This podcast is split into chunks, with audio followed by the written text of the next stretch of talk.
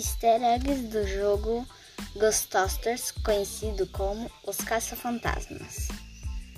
Um jogo que eu já joguei e eu achei muito legal.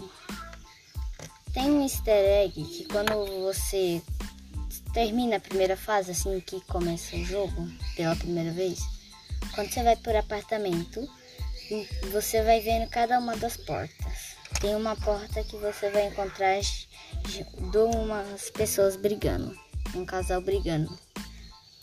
E foi um easter egg que eu achei bastante maluco, porque gente brigando assim do nada com fantasmas no hotel.